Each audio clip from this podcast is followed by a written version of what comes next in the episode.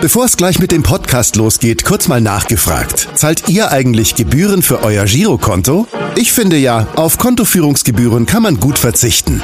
Deshalb wird dieser Podcast auch von der Sparda Bank Hamburg präsentiert.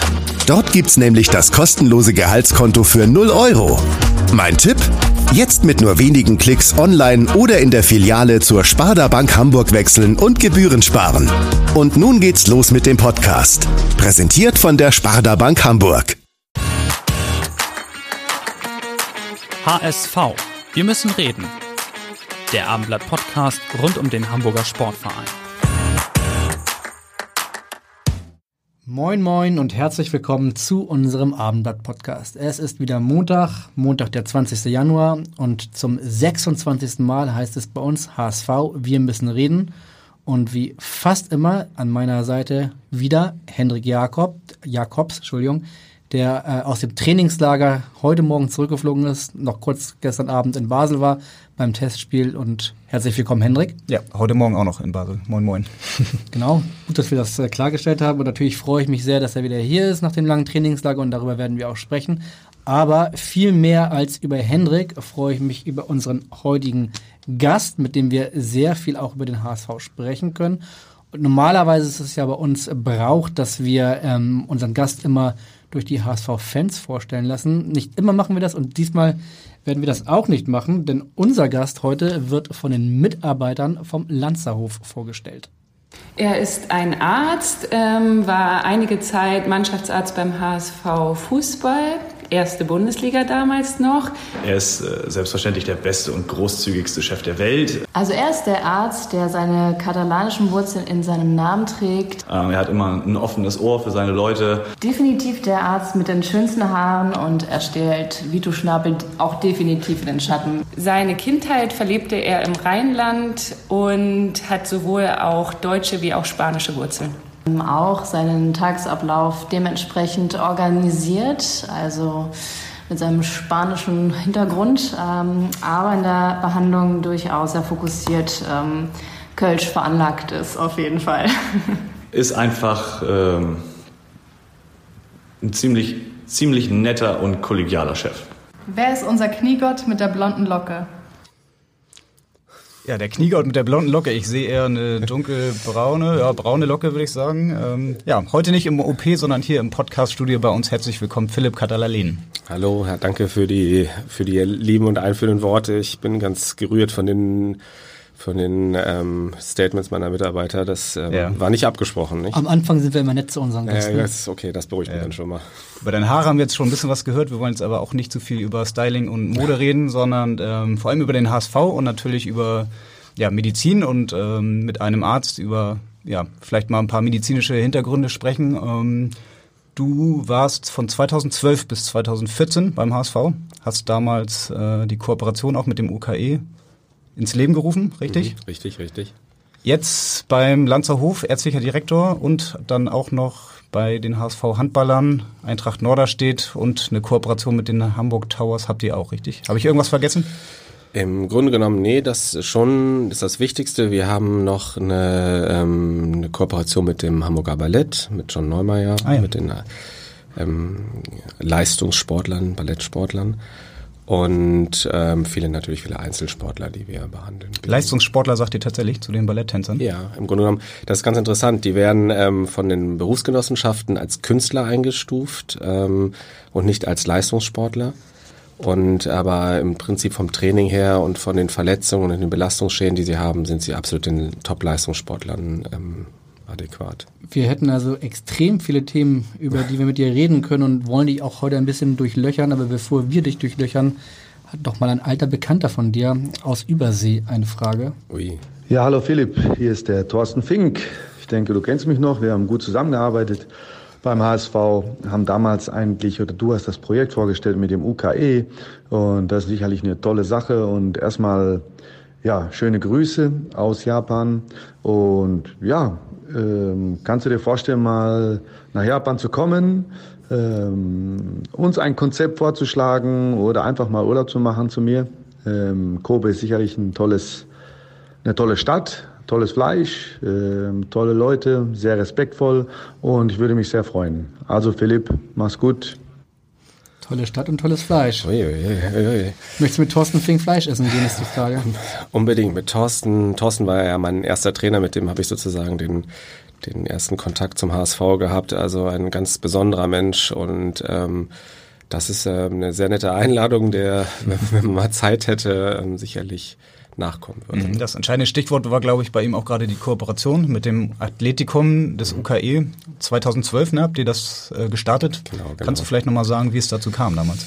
Ja, im Grunde genommen war es eigentlich ganz lustig. Ich war Unfallchirurg im UKE und habe mich irgendwann mal hingesetzt und gesagt, Mensch, wir haben gar keine Sportmediziner an der Universitätsklinik, was ja eine ungewöhnliche Tatsache war und habe dann mir überlegt, dass wir das machen könnten und ähm, habe gesagt, wir gründen jetzt einfach mal eine Sportmedizin. So einfach war es natürlich nicht und im Zuge dessen ähm, war der Anspruch, was könnten wir sportmedizinisch machen? Und ich habe mir damals überlegt, wir könnten eigentlich den, könnten ja einen Fußball-Bundesligisten betreuen, insbesondere den HSV.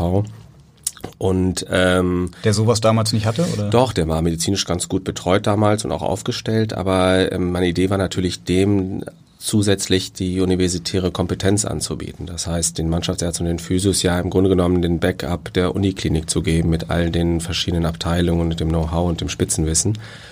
Und bin dann eigentlich ziemlich naiv, muss man heutzutage sagen, zu Bastian Reinhardt gegangen und habe ihm gesagt, Mensch. Der damals Sportchef der war? Der damals Sportchef war. Das war auch ganz nett. Wir haben gefrühstückt zusammen und ich habe ihm das alles erläutert und ähm, gesagt, welche Vorteile das Ganze haben könnte. Und er hat zugehört und fand da durchaus auch einige Punkte, jedenfalls in meiner Wahrnehmung, auch interessant. Und wir sind dann erstmal so verblieben und ähm, Lass mich mal raten, dann war Basti Reinhardt schnell wieder weg. Ja, dann das, Komisch da, da, da hätte ich natürlich schon, schon stutzig werden müssen, aber nein, er war dann wirklich dann weg und auf ihn folgte ja dann ähm, Frank, Frank Arnesen, der mich dann auch kurze Zeit später anrief und dieses Projekt interessant fand und wir dann nochmal ins Gespräch kamen. Okay. Und dann hat äh, Frank Arnesen war direkt begeistert oder? Ja, ich, ich habe so das Gefühl gehabt, er war das aus England oder aus Holland, ähm, hatte da eine gewisse Grundsorge, ähm, dass man die medizinische Versorgung doch ähm, noch breiter aufstellen müsste als das, was sie war. Im Prinzip sprach ich da mit dem Konzept genau das an, was er, glaube ich, auch umsetzen wollte. Und ähm, dann haben wir uns hingesetzt, die Kooperation damals ausgearbeitet mit Joachim Hilk und Frank Arnesen. Und ähm, dann ist es dann dazu gekommen, dass wir Ende 2011, 2011 diese Kooperation im Prinzip ins Leben gerufen haben und im Prinzip additiv zu den Mannschafts, zum Herrn, Herrn Siegmann, der damals Mannschaftsarzt war, das Ganze aufbauen wollten. Mhm. Seitdem werden die HSV-Spieler im Athletikum untersucht, wenn sie eine Verletzung haben. Der Medizincheck findet da statt, richtig? Richtig, genau. Wir haben dann damals das Athletikum dort gegründet und haben sozusagen, von der Idee war es dann so, dass die Spieler im UKE diagnostiziert werden sollten, schnell die Möglichkeiten nutzen sollten, dort dann die Reha machen sollten und in-house eigentlich von den Möglichkeiten profitieren sollten. Die, die Idee wird ja jetzt sozusagen nochmal ausgebaut. Also das ist ja jetzt kein Geheimnis mehr. Das UKE soll jetzt, also das Athletikum des UKEs soll jetzt an den Volkspark verlegt werden, in Kooperation mit Philips. Ich bin mir nicht ganz sicher, aber erinnere ich mich nicht richtig, dass das sogar ganz ursprünglich auch mal eure Idee war, dass ihr direkt in den Volkspark geht oder habe ich das falsch? Ja, dass, dass du dich daran erinnerst. Also ja, genau. Ganz am Anfang habe ich mit Benjamin Schmedes zusammen beim HSV gesessen. Wir haben den Campus geplant und hatten einen Teil des Campus eigentlich für Medizin vorgesehen. Und damals entstand die Idee, ein MRT dahin zu kriegen, eine Ambulanz hinzusetzen und das in der Kooperation mit dem Jugendnachwuchsleistungszentrum sukzessive aufzubauen. Das waren die Pläne dann für den Campus, bevor Bernhard Peters alles nochmal neu strukturiert hat? Ich glaube ja. Ich habe das dann nicht mehr weiter verfolgt, aber es war eigentlich damals mit, mit Benny Schmiedes zusammen sehr weit und sehr durchdacht eigentlich von uns schon und die Pläne lagen dann in der Schublade, denke ich. Ne? Und jetzt wird es ja dann wahrscheinlich zumindest äh, dann doch in die Tat umgesetzt. Mhm. Ist das äh, ein, ein, Projekt, das irgendwie in der Szene für Aufruhr sorgt? Also ähm, interessiert einen das, was da jetzt am Volkspark so los sein wird mit Philips zusammen? Und, ja, ich finde es natürlich eigentlich total gut, dass das umgesetzt wird weil ähm, wir sehen ja an Mönchengladbach und auch an, an ähm, bei München mit der Sebener Straße, dass Praxen oder bei Schalke 04, dass Praxen an Trainingsgeländen fußballintensive Medizin durchaus auch ähm, weiterbringen können. Das muss halt schon gut durchdacht sein. Man muss natürlich auch die richtigen Leute, Ärzte, Systeme dahinter finden. Ich glaube im Grunde genommen für unsere, für unsere sportmedizinische Versorgung in Hamburg ist das ein interessanter Schritt. Wir natürlich als jemand, der in demselben Bereich auch arbeitet, ähm, ähm, beobachten wir das natürlich auch. Gibt natürlich auch einige Herausforderungen, da sind wir mal ganz gespannt, wie die gemeistert werden. Aber grundsätzlich glaube ich, dass das eine, eine gute Idee sein kann. Dein großes Projekt nach dem HSV, wo du ja immer noch bist, ist der, Lanzerhof in der Innenstadt, da beim Stephansplatz. Ähm, auch da sehr, sehr viele Sportler, hast du eben schon vorhin äh, berichtet. Dein unmittelbarer Nachbar ist lustigerweise Marcel Jansen. Ähm, mit dem triffst du dich dann immer wieder auf einen Kaffee oder? Ja, Mar Marcel Jansen hat in der Tat im Stephansplatz bei uns in der alten Oberpostdirektion unten sein ähm, Lives, sein Büro eigentlich erstmal und nebenan ist dann auch sein, sein Lifestyle, Sanitätshaus, ähm, so kann man das so beschreiben, das glaube ich auch selber. Und Marcel hat da wirklich was auf die Beine gestellt, was beeindruckend ist. Er hat ähm, damals ähm, als Sportler, als Leistungssportler erkannt, wie wichtig halt Medizin und wie wichtig auch solche Hilfsmittel für Sportler sein können und ist einen anderen Weg gegangen mit diesem Sanitätshaus, mit, mit Statics. Und ähm, ich hat ähm, sozusagen dann, wir haben eng zu kooperiert und gesprochen im Athletikum schon damals und anschließend auch, hat sich dann dort unten quasi in meiner Nachbarschaft niedergelassen und sitzt dann dort unten im Café sehr oft. Das praktischerweise auch ihm gehört. Ach, das mit gehört. Isabellas genau gehört auch ihm und lustigerweise sitzt man, dann trifft man sich, trinkt einen Kaffee zusammen, tauscht sich aus und das ist auch für mich immer ganz interessant und wichtig natürlich ähm, mal zu gucken, was es Neues gibt und, ähm, und mhm. ihr kennt Marcel ja auch, das macht eigentlich immer spaßig, mit ihm zu arbeiten. Ja, mit dem hattest du wahrscheinlich in deiner Zeit auch schon relativ viel zu tun, ne? Der war ja auch häufiger verletzt. Ja, wobei Marcel, ja, Marcel hatte Verletzungen, aber ich muss sagen, ein trotzdem extrem robuster Spieler. Also ähm, ich muss sagen, das ist jetzt nicht so ein Spieler, der mir so im Kopf geblieben ist als jemand, der total anfällig war und immer, immer, da muss ich sagen, nein, im Gegenteil. Also schon auf die Zähne gebissen und klar auch mit Verletzungen mhm. Pech gehabt, aber ähm, doch eher der robustere Spielertyp. Und von Nachbar zu Nachbar hat natürlich Marcel auch eine Frage an dich.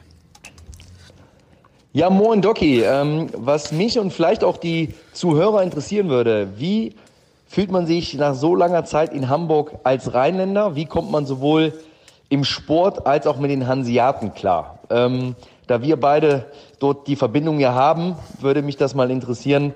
So genau habe ich das noch nie gefragt. Ähm, und freue mich, wenn wir uns bald wieder in unserem Hause zum Kaffee treffen. Liebe Grüße und viel Spaß beim Podcast muss man sich ja fast fragen, ob er immer nur Kaffee trinkt und nicht mehr arbeitet da. Nein, er arbeitet viel. Auf jeden Fall ein echter Rheinländer, wie man hört. Ja, also ähm, das war, wir hatten beim HSV eine Rheinländer-Ecke. Das waren durchaus da ähm, Rheinländer oder assoziierte Rheinländer dann. Also da assoziiert war dann Sven Neuhaus zum Beispiel als Essener, den wir dann noch mit aufgenommen haben. Boah, das ist aber ja, das war, war auch, aber ähm, das war dann die Nähe zu Düsseldorf. Ähm, dann hatten wir mit Maxi Beister, als er von der Fortuna wiederkam, ähm, also wir hatten so, so eine kleine Gruppe und äh, man muss sagen, ähm, das war schon sehr lustig. Ähm, Marcel hat schon öfter dafür gesorgt, dass auf den Busfahrten dann ähm, Kölsche Lieder gesungen wurden. Oder? Ja, ich sag mal, für, er ist ja Gladbacher, das heißt Kölsche Lieder ist dann ist ja, schwierig, ja, schwierig, aber aber ähm, Karnevalslieder sage ich jetzt mal so. Ähm. Du bist Leverkusener oder? Nein, ich bin Kölner. Also ich bin in Köln groß geworden, zur Schule gegangen Stimmt. und ähm, das war jetzt eben die größte Beleidigung, die ich hier die ich mal Ja, sag mal, nein, nein, warst du nicht. Du hast nicht gar nicht mal Unrecht. Ich habe in, in Leverkusen Hockey gespielt und war war, war Bayern 04 bin, oder bin Bayern 04 sehr verbunden. Ähm, und vor dem Hintergrund ähm, ist das immer diese, diese Hybris, die ich in mir trage. Sehr verbunden durch den Hockeysport, oder? Durch Hockeysport, genau. Und ähm, kenne da die, die medizinische Abteilung auch sehr gut bei Bayern 04 und bin da auch gerne im Stadion. War das erste Stadion, was ich als Kind erleben durfte mit meinem Vater und das hinterlässt ja solche Spuren dann. Kannst du dich noch an das Spiel erinnern? Oder? Na, es war ein Bundesligaspiel. Ich glaube sogar Leverkusen hat gewonnen, also sonst wäre ich wahrscheinlich auch nicht als Kölner in Leverkusen sozusagen Stadion. Mhm. Also Marcel Janssen haben wir auf jeden Fall gehört, war mit Sicherheit einer deiner Lieblingspatienten oder Lieblingskollegen, kann man sagen. Ja, also mit Cello, das was gut bei Cello war, ähm, er hat ja strahlt ja schon so eine gewisse Ruhe aus, eine gewisse Grundpositivität, das braucht man auch mal. Und wir hatten ja natürlich Phasen von zwei, zwölf bis 14, wo es ja auch mal ganz schön rappelig und unruhig wurde und dann waren solche Leute wie wie Marcel schon ähm, auch mal positive Signale setzen. Also was. Würde da auch noch ein anderer ehemaliger HSV-Spieler einfallen, der diese Eigenschaften mitbringt und der auch genau zu diesem Thema noch eine Frage hat? Oh, ich bin gespannt. Hey Philipp, hier ist Dennis Diekmeyer. Liebe Grüße. Du, ich habe da mal eine Frage an dich, ne? Erzähl mal kurz. Wer war eigentlich immer dein Lieblingspatient? Also das will ich jetzt echt mal hören und das interessiert mich auch mal und erklär mal auch warum, ne? Warum du den, diese Person so gerne hattest die dich immer besuchen kam, einen Kaffee getrunken hat mit dir. Ne? Erzähl mal ein bisschen, plauder mal ein bisschen. Plauder mal ein bisschen. Wie meint Dennis cool, ist, also, ich habe übrigens Dennis vergessen bei unserer Rheinländer-Ecke, der gehörte immer mit dazu, weil er immer sitzen blieb und ähm, sozusagen sich eingebürgert hat. Sich eingebürgert hat quasi, nein. Ähm, wer Dennis kennt, äh, das ist ja äh, auch jemand, der zu denen gehört, die... Der könnte Rheinländer sein. Der könnte, der wäre Ehrenrheinländer quasi, nein. Ähm, wer war mein Lieblingspatient? Ach, das ist schwierig. Also wer sehr viel Zeit auf der Bank sicherlich verbracht hat, war Sven Neuhaus. Der aber nicht so häufig gespielt hat. Der nicht so häufig gespielt hat, aber dafür sehr viel Zeit auf der Bank verbracht hat. Aber auf der Massagebank oder auf der? Auf der Massagebank, ja. Okay. ja. Äh, Entschuldigung, Bank, ja. Massagebank. Ähm, Ansonsten, ja, man hatte, waren einige, also Lieblingspatient kann ich gar nicht so sagen. Er hat jetzt keine Aufklärung mitgeschickt, äh, aber ich hätte jetzt gedacht, dass er sich selbst meint, oder? Ja, aber da muss man sagen, ja, Dennis ist ja ein Phänomen. Also ich meine, ähm, der hat ja schon durchaus einige schwierige Verletzungen gehabt und ich erinnere mich da an eine Geschichte, die wirklich auch, wo ich auch als Arzt gezuckt habe, da hat er sich wirklich eine komplexe Sprunglängsverletzung zugezogen. Also ich kann das so sagen, weil es natürlich auch in der Zeitung alles stand. Und das Gelenk war wirklich geschwollen und dick und ich sah das und sagte, wow, das ist mindestens zwei bis drei Wochen ist der draußen. Und ähm, dann Was aber jetzt nicht viel wäre, oder? Bei einer Sprunggelenksverletzung? Ja, bei so einem Bänder, Den und Bänder Anriss. Wir haben natürlich sensationelle Physios da gehabt und also die hätten das auch in zwei bis drei Wochen hingekriegt, aber schon ein längerer Ausfall, will ich damit sagen. Und ähm, und Dennis hat auch gelitten am Anfang, aber am dritten Tag hat er gesagt, er kann wieder trainieren und am fünften Tag hat er trainiert und eine Woche später hat er gespielt. Und das war schon so, wo ich gedacht hatte, wow, der beißt auf die Zähne und der. Das war dann tatsächlich ein Bänderriss oder? Es war, na, es war, eine, es war so ein anderes Dehnung, Anriss. Also es war schon schon ordentlich geschwollen. Ja. Also so, dass man gesagt hat, der fällt länger aus. Kriegen die dann ein Tape eigentlich oder so eine Bandage? Also Kai und ich auch, wenn wir mal kicken und eine Bänderverletzung haben, dann kriegt man so eine altmodische Bandage. Ich glaube, die, die Spieler heutzutage tragen die gar nicht, oder? Das ist ganz unterschiedlich. Also die Frage, das scheint ist ja bei all diesen Verletzungen, und deswegen sind wir auch im Leistungssport besser als vielleicht im Freizeitsport, ist, dass du schnell handelst, nicht? Also bei diesen Verletzungen, wenn du schnell ein Tape kriegst, eine Stabilität, ein Kompressionsverband, das ist gar nicht einblutet, damit sparst du schon nach hinten raus ganz viel Zeit. Und tapen, wenn ihr euch tapen könnt selbst, dann tapet euch. Das ist die beste Custom-Made-Schiene, die es gibt. Und ansonsten Hochlegen, kühlen. Hochlegen, kühlen, keine Belastung, genau. Also schnell Ruhe reinbringen und dann die Schienen, sind, die Schienen sind dann eher nachträglich, dann, wenn mhm. du wieder in die Belastung reingehst. Okay. Aktuell hat Aaron Hunt, der Kapitän, gerade einen Bänderriss, fällt so ungefähr vier Wochen dann insgesamt aus. Julian Pollersbeck, der Torhüter, auch Bänderriss und alle sagen dann immer so sofort vier bis sechs Wochen eigentlich. Das ist mhm. so dann die Richtlinie. Aber es kann dann auch schneller gehen, offenbar. Ja, wenn es schneller geht, beschwert sich eigentlich keiner. Ne? Das ist immer, also man muss ehrlicherweise sagen, vier bis sechs Wochen ist jetzt wirklich ein Bänderriss ist, und ich kenne natürlich jetzt die Bilder nicht und die, die Befunde nicht, dann ist das ein Zeitfenster, was realistisch ist mit dem Auftrainieren, mit Stabilitätsgewinn, mit dem Reha-Training. Mhm. Liegt das dann auch an dem persönlichen Heilfleisch, wie schnell dann jemand noch äh, wieder fit wird? Oder ja, du, das, ist, das, ist die Kombination aus Heilfleisch und der, der Persönlichkeitsstruktur, beziehungsweise dem Willen oder auch vielleicht dem, dem, dem Schmerzempfinden. Schmerzempfinden, aber auch dem Druck von draußen. Nicht? Vertragsverlängerung, Ende der Saison, wichtige Spiele, Abstiegskampf. Das verändert dann schon den Umgang mit Verletzungen deutlich. Ne? Und das, da musst du als Arzt dann auch wirklich differenzieren, ähm, ist das jetzt wirklich so oder mhm. will der unbedingt oder ja, und da spricht man als Arzt dann aber kein Verbot aus, wenn man jetzt sagt, oder wenn der Spieler sagt, ich will oder ich muss spielen, es geht um viel, ich will einen neuen Vertrag und du aber eigentlich sagen würdest, nee, das geht noch nicht, dann kann er trotzdem selbst entscheiden, ob er das machen will. Willkommen in der Welt des, des Mannschaftsarztes. Also das ist ja genau das Problem. Du hast einerseits deine medizinisch-ethischen Grundlagen und solltest dich immer daran auch halten und das Beste für den Spieler sozusagen ähm, fordern und dem auch ähm, gegenüber darstellen. Das tust du auch. Und dann kommen diese, diese anderen Faktoren dazu, die du kaum beeinflussen kannst. Berater, Vertragssituationen, Druck von Trainerseite aus etc. Und du kannst nur da, dann dazu beitragen, mit dem Trainer und dem Spieler zusammen eine perfekte oder bestmögliche Situation zu schaffen, dass halt keine Langzeit stehen oder keine Probleme entstehen. Ne? Du hast, äh, am Anfang hatten wir Thorsten Fink in der Frage geschickt mhm. hat und hast gesagt, dass ihr ein sehr gutes Verhältnis hattet. Also da war es jetzt nicht so, dass Thorsten Fink immer gesagt hat, Doc, was ist denn da los? Der braucht jetzt schon für, keine Ahnung, Muskelfaserriss vier Wochen und normalerweise bei Wohlfahrt dauert das, Müller Wohlfahrt dauert das nur drei Wochen. Was ist da los? Ah, super, dass du das ansprichst. Also Thorsten mit dem Bayern gehen muss. Thorsten hatte natürlich einen extrem hohen Anspruch zurecht, auch weil er aus München kam, Müller Wohlfahrt kannte. Und als junger sozusagen Arzt ohne Erfahrung, gewisse Naivität auch vorausgesetzt in diesem Bereich, musstest du natürlich auch erstmal das Ganze verstehen und lernen. Und am Anfang hat Thorsten das eigentlich ganz gut gemacht. Er meinte, es ist kein Problem, fahrt nach München, sprecht mit, mit Müller Wohlfahrt, wie er das einschätzt, bei den schwierigen Fällen, bei den kniffligen Fällen. Und das hat damals extrem mir viel ähm, Backup gegeben und die Möglichkeit gegeben, auch zu lernen. Und da war er großartig, muss ich sagen. Das heißt, du bist mit nach München dann gefahren? Ja, genau. Wir hatten teilweise Spieler. Ich, ich habe einen Spieler immer begleitet, weil ich dann auch im, im Auge Auge mit Müller Wohlfahrt, den ich für einen hervorragenden Sportmediziner halte, sprechen konnte. Von ihm auch in dem Augenblick lernst du ja auch. Bei uns Ärzten ist es ja so, je älter du wirst, umso erfahrener wirst du, umso besser wirst du auch. Also man kann von den Alten sehr gut lernen. Von den Älteren, Entschuldigung.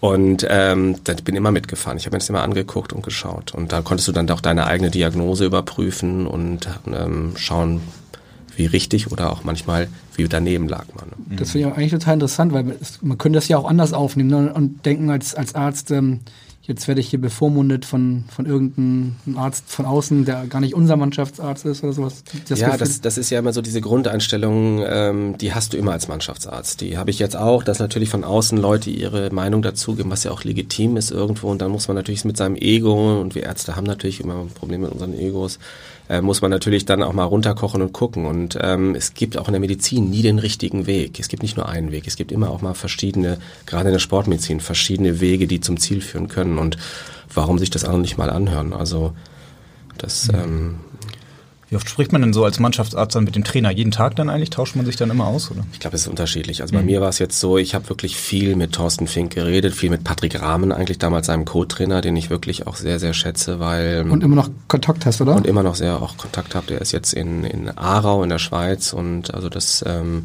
das war ein sehr gutes Verhältnis, muss man sagen. Und ähm, man auch die Sicht des Trainers lernen muss als Mannschaftsarzt. Ne? Und dass es ja viele Entscheidungen gibt, die man erst so gar nicht nachvollziehen kann oder warum dann Druck oder kein Druck da ist und so. Und da macht es schon Sinn, ein gutes Verhältnis zum Trainer zu haben. Mhm. Gab es noch einen anderen Trainer beim HSV, den du erlebt hast? Ich habe noch, ich habe relativ wenig erlebt. Ja, so erstaunlich. Also in zwei Jahren. In zwei Jahren habe ich zwei Trainer. Ich habe mal von Marwijk noch gehabt danach sozusagen. Und der ja ganz anders als Thorsten Fink ist. Der war ganz anders, genau. Das war auch ein sehr nettes und respektvolles Verhältnis, muss man sagen. Sein Co-Trainer war auch Physiotherapeut. Das hat uns so ein bisschen auch dann in die Karten gespielt, weil man dann sich auch intellektuell sehr schnell dann auch mit den Problemen gut ähm, verständigen konnte. Aber der war halt komplett, das waren halt wirklich zwei komplett unterschiedliche Charaktere. Ne? Was war die kurioseste Verletzung, an die du dich erinnern kannst, die beim Spiel vielleicht mal passiert ist? Also die kurioseste, die kurioseste Situation, die ich wirklich hatte, war ähm, in Dortmund beim Auswärtsspiel. Ich weiß gar nicht, wann das war. Das war 2013, glaube ich. Da war dann wirklich vor der vor der gelben Wand war ähm, war Ecke gegen uns und ähm, es kam die Ecke wurde geschlagen. Es kam zum Luftzweikampf zwischen ich meine, es wäre es wäre ähm, Giroud gegen Hummels, aber ich kann es nicht mehr genau sagen. Also Giroud auf jeden Fall beteiligt und Giroud stürzte, blieb liegen. Und als Mannschaftsarzt guckt man Spiele ja anders. Also du bist ja immer hinter dem Ball, du wartest, wenn der Ball weg ist, liegt da jemand oder passiert was. Und Giroud lag halt auf dem Boden und bewegte sich nicht und lag platt. Und ähm, ich glaube, René war im Tor und winkte und wir wurden dann auf den Platz gerufen und kam, ich kam dann an und man muss zugeben, wenn man in Dortmund im Stadion war, ist es schon eine besondere Atmosphäre. Also das ist wirklich so Absolut. eine der Gänsehautplätze. Und wenn du aber direkt vor dieser Wand einen gegnerischen, also als Gegner sozusagen einen Spieler behandelst, du verstehst nichts. Weil alle pfeifen. Es war laut, pfeifen, genau, Zeitspiel. Und ich glaube sogar, wir führten. Ich bin mir nicht ganz sicher. Also es war eine Situation, die so ein bisschen, ein bisschen schwierig war. Das heißt, es war nur Zeitspiel? Ah, na, das war kein Zeitspiel, weil ähm, ich kam an und, und Johann, ähm, Johann ist wirklich ein, ein unglaublich liebenswürdiger und netter Mensch. Johann kam an, an, ich kam an und Johann begrüßte mich mit den Worten, ähm, Doc, Doc, Doc, I broke my back. Und ein broke my back ist natürlich so eine Aussage, wo da zuckst du erstmal, weil ähm, den Rücken gebrochen, den Rücken gebrochen ist natürlich sowas so Querschnitt, alles geht durch den Kopf, was kann passieren und so weiter. Du kannst dich eigentlich nicht bewegen und nichts, musst ja vorsichtig untersuchen. Das sind die typischen Situationen, die man so als Mannschaftsarzt dann hat. Neben dir prasselte es an Kleingeld und so weiter auf dem Rasen. Der Schiedsrichter, die Schiedsrichter, wenn die die Situation dann noch richtig erfassen, lassen dir dann auch Druck. Wenn sie sie nicht richtig erfassen und wie gesagt glauben, da ist nichts, dann mach, kriegst du auch Druck noch von der Schiedsrichterseite. Zu Recht auch, weil natürlich das Spiel weitergehen soll. Aber bei Johann war dann klar, okay, da ist was passiert, dann haben wir ihn vorsichtig untersucht und ähm, dann haben, konnten wir keine wirkliche dramatische Situation, ähm, Verletzung erstmal ertasten, wobei das natürlich nur eine oberflächliche Untersuchung Wollte ist. Wollte ich gerade sagen, das geht ja so schnell, wie das kann man in der kurzen Zeit auch eigentlich gar nicht Nein, diagnostizieren. man hat natürlich so eine Pitfalls und guckt, kannst du alles bewegen, wo spürst mhm. du was, wo ist der Druckschmerz etc. Und dann hatte ich das, ähm, dann war die Situation, dass, ähm, äh, wenn ich mich jetzt recht erinnere, ich will jetzt ähm, gerne, dass Patrick Rahmen an der Seite ankam und ähm, und es gab es gab eine Diskussion oder wir wir hatten ihn aufgestellt und gingen langsam zum Seitenrand raus zur Seite und er konnte wieder laufen und es war klar, dass der Rücken nicht gebrochen war, aber er mindestens eine Prellung hatte und ich im Kopf überlegte, oh, kann er weiterspielen, kann er mit weitermachen und Patrick kam an und hat Johann etwas zugerufen auf Schweizerdeutsch, was ich aber absolut nicht verstanden habe. Und Johann zuckte, richtete sich auf und spielte sofort weiter. Okay. Und, Soweit ähm, zu Broke My Back. Zu Broke My Back. Also da hast du die Emotionsbreite wirklich einmal wirklich intern gehabt, weil Der das Brokeback Mountain des HSV. ja, Nicht schlecht, stark. Und am Ende war es eine Prellung, oder? Und am Ende war gar nichts mehr. Ja. Okay. Und wir haben, glaube ich, gewonnen. Also und nach Sieg ist ja sowieso ja. nichts. In dem Moment entscheidet auch der Arzt oder der Spieler, ob es dann weitergeht oder der Trainer. Naja, also im Endeffekt entscheidet der Arzt. Der Arzt entscheidet und hat ja auch die volle Verantwortung. Ich meine, wir haben Kramer im WM, in der WM gesehen, mhm. du bist verantwortlich für, für dieses. Das ist also das macht der Mannschaft, also er sagt nicht. Wenn ich sage, der kann nicht weiterspielen, der ist raus und ich bestehe darauf, dann ist er raus. Wenn der Spieler sagt, ich kann spielen, alles ist gut und du hast das Gefühl, er kann spielen, dann ähm, lässt du ihn spielen. Aber mhm. du musst natürlich immer damit rechnen, da fällt mir jetzt die zweite lustige Geschichte ein, in Anführungszeichen lustig, äh, du musst immer damit rechnen, dass der Spieler die Situation nicht richtig einschätzen kann. Und ähm, wir hatten einmal eine Situation mit Thomas Rincon, das ist ja auch dokumentiert, da hat er sich... Großes Kämpferherz. Großes Schwein aus Venezuela. Äh, wirklich ein Wahnsinnsspieler. Also wirklich, muss ich sagen, charakterlich wie auch körperlich super. Ähm, der hat sich den ja mal den, den Unterkiefer gebrochen. Das war ja, stand ja in der Zeitung überall, kann ich auch drüber reden. Dann muss das stimmen. Das stimmt ja. Ich würde ja nichts erzählen, was nicht von euch Wenn's auch, von euch, genau, wenn es bei euch drin steht, dann stimmte das auch. Und es war wirklich so, dass ähm, er blutete aus dem Mund, wir kamen zu ihm und haben ihn untersucht und uns war klar, uh, da ist was passiert, aber er wollte weiterspielen, um jeden Preis. Mit dem gebrochenen Kiefer. Genau, und das hat sich ihm aber erst in dem Augenblick realisiert, als er uns, uns sagte, nein, ich kann spielen und dann merkte er, dass das äh, mit, das der, Aus mit der Aussprache nicht so war, wie er es gewöhnt war und dann ist er dann auch vom Platz gegangen. Freiwillig. Ja, hätte vielleicht auch an der Sprache liegen können, aber in dem Ja, das Fall war keine Dialekt, das war ein Mechanisch. Spanisch verstehst du ja auch von daher. Ein bisschen, ja. ja. Hast du okay. mal Spiele gehabt, wo du gleich drei, vier auf einmal irgendwie gleichzeitig äh, behandeln musstest oder wo ganz viele auf einmal sich verletzt haben? Sowas muss auch mal ja, das Worst-Case-Szenario, ne? Also ja, hatte ich, ähm, das war ein Spiel in Nürnberg. Das werde ich nicht vergessen. Damals noch das Bundesliga-Duell? Bundesliga-Duell beim, beim ersten FC Nürnberg. Und ähm, nach diesem Spiel kannte ich das Krankenhaus Nürnberg Süd und den Mannschaftsarzt extrem gut von, von Nürnberg. Und vielen, viele Grüße nach Nürnberg. Das war wirklich Hilfe. Ähm, das ist dann schön, wenn das auch funktioniert gegenüber dann auch der, der, dem Kampf. Ähm, da, es fing eigentlich harmlos an, muss man sagen. Ähm, oder nee, harmlos nicht, aber das, da hatte, es war ein Spiel, da war ein wieder Eckball, Dropny war am Tor. Und ähm, im Zweikampf, ich glaube mit Peckard spielte damals, das war ein Nürnberger Abwehrspieler, ja. die rasselten zusammen und Dropny stand nicht auf. Und wenn Dropny nicht aufstand, wenn Drobo liegen blieb, dann wussten wir eigentlich, da da ist was passiert. Also ich, der ist ja wirklich Kategorie Rincon. Kategorie Rincon und meistens stand der andere nicht auf. Aber gut, Dromny stand nicht auf, wir kamen bei ihm an und er hatte ähm, dann ähm, Beschwerden und ähm, die waren so, ähm, dass er schon dachte so wow, wow, wow, das, ähm, das könnte, der kann nicht weiterspielen und ich war eigentlich innerlich da, da bereit, ihn runterzunehmen.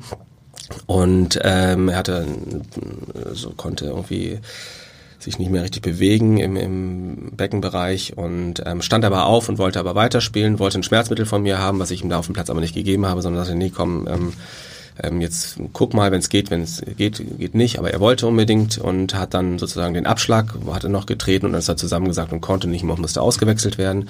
Das war dann der großartige Augenblick für Sven Neuhaus, weil das dann sein erstes Bundesligaspiel war. Glück, dass ihr ja. den immer so gut gepflegt habt vorher. Ja, den haben wir Glück, Sven, bitte Sven, gerne geschehen.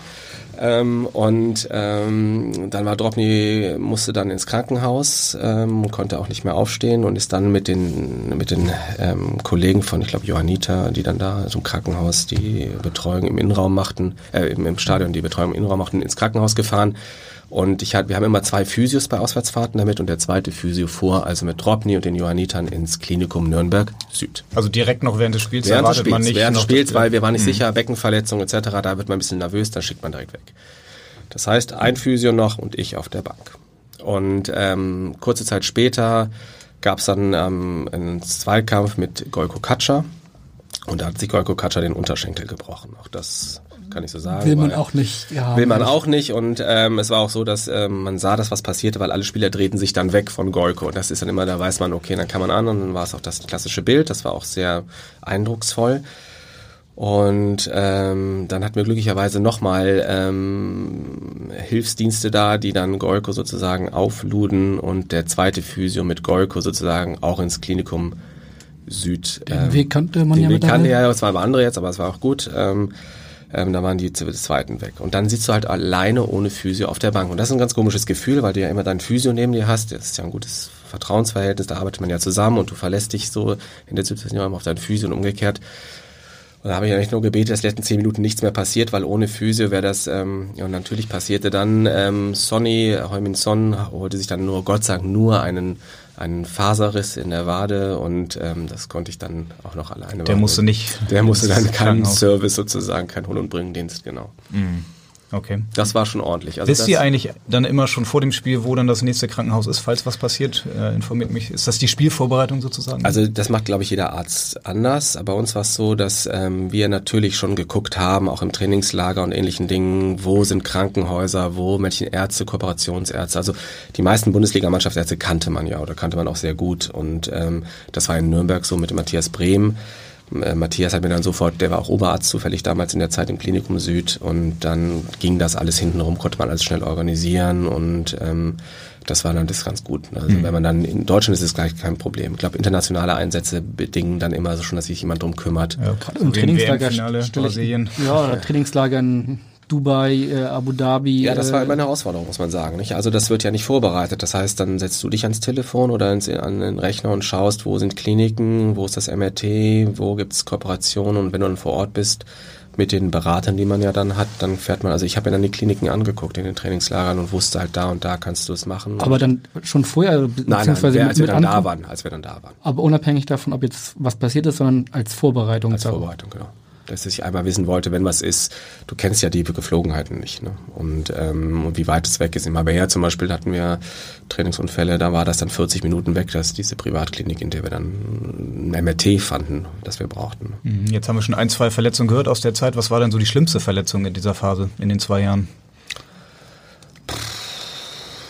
Das ist schwierig zu sagen. Also Golko Katscha war schon, das war schon so die schlimmste. Maxi Beißer damals fand ich auch ein Drama. Da, war, war, ich, da war ich auch dabei. In Kreuzbandriss? Das war diese schwere, komplexe Knieverletzung, genau. In, in Abu, Dhabi, Abu Dhabi, im leeren Stadion, wo man den Schrei sehr laut ja, dementsprechend war, hörte.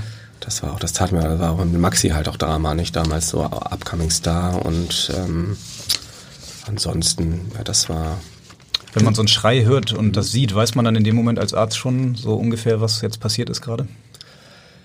Ja, man, man denkt immer, also es ist mal wieder, was ich, ich kann mich nur wiederholen, jeder reagiert ja anders auf sowas. Es gibt Leute, die sagen gar nichts und haben massive Verletzungen und manche, da hast du das Gefühl, ähm, sind schwerst verletzt und haben dann nur eine Prellung. Also es ist ja immer unterschiedlich in der Wahrnehmung und der subjektiven... Bei so einem Schrei muss man das ja, schon also, erkennen können. Also bei Maxi, glaube ich, habe ich auf der Pressetribüne gesehen, dass es schlimm ist, weil das war ein so langer Schrei und der ist durch den Markt gegangen. Genau, das bei Maxi war das, das Besondere bei Maxi war natürlich auch, das war ein Laufduell, es war kein Zweikampf und es war fast ohne Fremdeinwirken, muss man sagen. Ich weiß gar nicht, ob die sich touchiert haben, aber es war jetzt keine Szene, wo man eine Verletzung hätte erahnen können. Das war ja vergleichbar wie mit glaube mit mit Sühle oder mit Command, also es war kein direkter kein direkter Zweikampf und da muss man natürlich sagen, ja, das war den Schrei vergisst man nicht, aber man hätte ich hätte es nicht erwartet. Ne? Bei Maxi Beis, da erinnere ich mich, das war ja wie schon eben gesagt in Abu Dhabi, da äh, gab es eine Reise, die direkt davor nach Indonesien war, da war der HSV für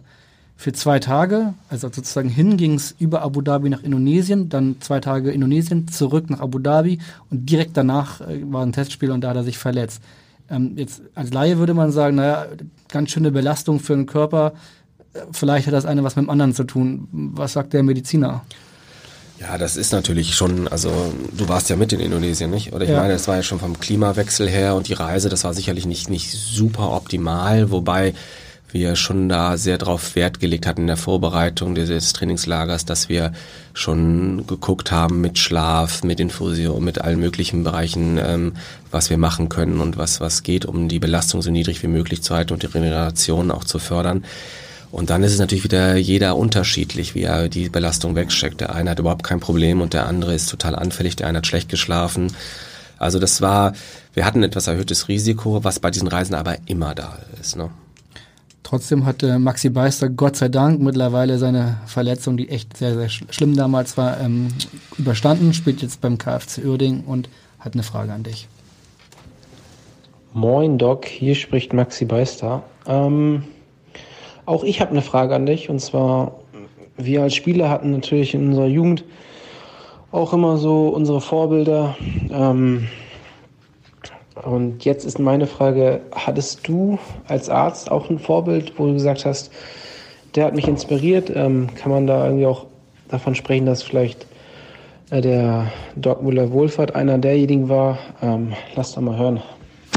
Ja, lass mal hören. Hast du ein Poster von Doc Müller-Wohlfahrt über dem Zimmer hängen gehabt? Ja, ärztliche Vorbilder. Ich glaube sicherlich mein, mein erster Chef im UKE in der Unfallchirurgie war in der, in der Ausbildungsphase schon irgendwo Vorbild in manchen Dingen. Und es gab immer wieder auch großartige Ärzte, die man, die man so getroffen hat, die wirklich ähm, in der oder der Hinsicht ähm, Vorbilder waren. Sportmedizinisch gesehen ist sicherlich Müller-Wohlfahrt für uns äh, jüngere deutsche ähm, Sportärzte ähm, schon ein Vorbild, weil man muss sagen, wer das Metier kennt, bei aller Kritik ähm, gegenüber manchmal auch vielleicht seinem Umgang mit anderen Kollegen, ähm, wer sich so lange im bezahlten Profifußball hält, ähm, der weiß, der muss schon Qualität haben und weiß auf jeden Fall auch, wie, wie er sich zu verhalten hat. Ne? Was ist das Besondere an ihm? Also gerade medizinisch gesehen, also viele sagen, er ist ein Wunderheiler, der eigentlich alles mit seinen Händen macht und das nur spürt, wenn jemand schon äh, eine Muskelverletzung hat, ja, ich, anhand der, also, der Muskelspannung. Ja, ja und nein. Also Wunderheiler ist, finde ich, finde ich, trifft nicht zu. Ähm, er hat ähm, die Muskeldiagnostik und das mit den Händen, das stimmt auch, ähm, wirklich revolutioniert auf, von ärztlicher Seite und hat das im Prinzip in Deutschland überhaupt erst in den Bereich gebracht, dass sich, dass man sich damit so wirklich so beschäftigt hat. Er hat ähm, viel, viel, viel Erfahrung, hat sich da hingesetzt, hat sicherlich auch viele Einfandungen, Einfandungen, Anfeindungen ertragen müssen. Stichwort Pep Guardiola. ja gut, das sind so Sachen, die passieren natürlich immer. Und da muss ich sagen, das, das ähm, Chapeau ähm, zu sagen, das lasse ich nicht mit mir machen, so nicht. Ähm, ähm, die Rolle muss, muss man sich erstmal Die, die Rolle muss man sich erstmal erarbeiten und dann mit erhobenen Hauptes dazu gehen und sicherlich, man gibt immer Kämpfe, es gibt immer Trainer, mit denen man besser kann und schlechter kann. Aber wenn dann sozusagen da, ich kenne jetzt keine Details, was da jetzt wirklich gelaufen ist, aber ähm, wenn man das so betrachtet, dass einer da rausgeht, weil so geht es nicht mehr, das ist sicherlich, ähm, das verdient auch Respekt. Ne? Hast du dir das mal angeguckt, auch bei Müller-Wufert, wie er jetzt genau arbeitet und dir vielleicht was abgeguckt an seinen, von seinen Methoden? Ja, ich hatte das große Glück, dass ich bei ihm hospitieren durfte eine ganze Zeit lang. Und ähm, das im Rahmen, das war in meinen Anfangszeiten und ich wirklich eben auf die Finger gucken durfte und er mir sehr viel auch gezeigt hat, was, wofür ich mir auch ewig dankbar bin. Und also wenn man klinische Schulmedizin, gerade aus der Uniklinik kommt, dann ähm, muss man sagen, weiß man viele Sachen einfach gar nicht. Und, und da hat er wirklich mir die Augen auch geöffnet für ein paar Dinge, die ich heute auch sehr erfolgreich anwende. Und im Grunde genommen muss man sagen, ähm, ist, ähm, es gibt ein paar andere auch noch, aber er ist sicherlich einer der mhm. Sportmediziner, die ähm, wirklich ein großes Wissen und mhm. viel für die Sportmedizin in Deutschland getan haben. Man kann sich natürlich als Arzt sehr viel anlernen und ja, erarbeiten, aber man braucht dann schon auch Talent, oder? Wie im Sport auch. Ja, ja, auf jeden Fall. Also ich glaube, du brauchst auf mehreren Ebenen Talent. Du brauchst das Talent, das klinische Talent, den Blick und so weiter. Die medizinische Erfahrung kommt dann irgendwann auch dazu. Du brauchst das Talent, äh, mit den Spielern umzugehen, mit der Situation. Du kannst der beste Arzt, ich glaube, alle Mannschaftsärzte in der Bundesliga sind gute Ärzte, wirklich gute Ärzte. Aber die Ausnahmesituation, eine Mannschaft, eine Mannschaft, eine Bundesligamannschaft mit all den Interessen, die da, die dich als Arzt ein, ähm, prallen, das zu managen, das ist nochmal ein anderes Talent. Ne? Was ich mir auch immer schwer vorstelle, ist, du hast jetzt ein paar schöne Anekdoten erzählt, was auf dem Platz passieren kann. Ähm, als Mannschaftsart muss man natürlich auch immer, wenn ein Spieler neu verpflichtet wird, dann den, den Medizincheck machen.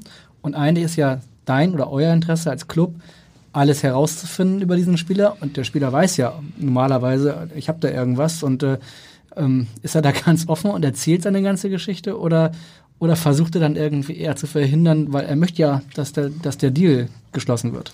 Ja, die, die, Frage, die Frage kann man, da sind wir ja alle gleich, glaube ich. Man will sich im besten Licht darstellen, man will den Job auch haben und wenn du schon beim Arzt sitzt, dann sind ja die meisten Sachen schon quasi durch. Bekannt. Das heißt, jetzt ähm, geht es nur noch, dass der Doc nichts falsch macht und ähm, da muss man dann auch sich richtig darstellen oder beziehungsweise man muss, ähm, man muss ähm, gucken, dass man ähm, vorsichtig ist, äh, wenn man zu viel Verletzungen preisgibt etc. Deswegen war, das war damals auch ein wichtiger Punkt. Also das ähm, nochmal Benny Schmedes, damals Leiter des Scoutings bei uns. Mhm.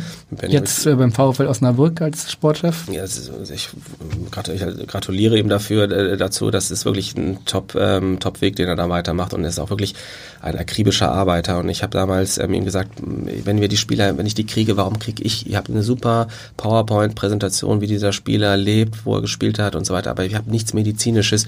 Macht doch medizinische ähm, auch medizinisches Scouting. Was hat er für Verletzungen gehabt, etc. etc. Und dann hat er sich hingesetzt und dann kriegte ich die nächsten Spieler halt mit einem mit einem Scout-Bericht über seine Verletzungen. Und, ähm, das also heißt dann mit, mit, mit, mit Röntgenbildern und Nein, nein, nein, nein, so gut noch nicht. Das meiste war dann aus Transfermarkt sozusagen. Ich dachte, was ist jetzt Werbung, Ja, das, da gibt's ja die, die Listen, die genau, wir uns auch die Listen, die guckt ihr euch auch und wie lange ist der verletzt, mit welcher Diagnose. Das stimmt ja oft ja nicht so ganz, muss man ehrlicherweise sagen. Aber du kriegst einen Eindruck, wie die Ausfallzeiten sind. Und dann kannst du natürlich dann dementsprechend das auch nachfragen. Ne?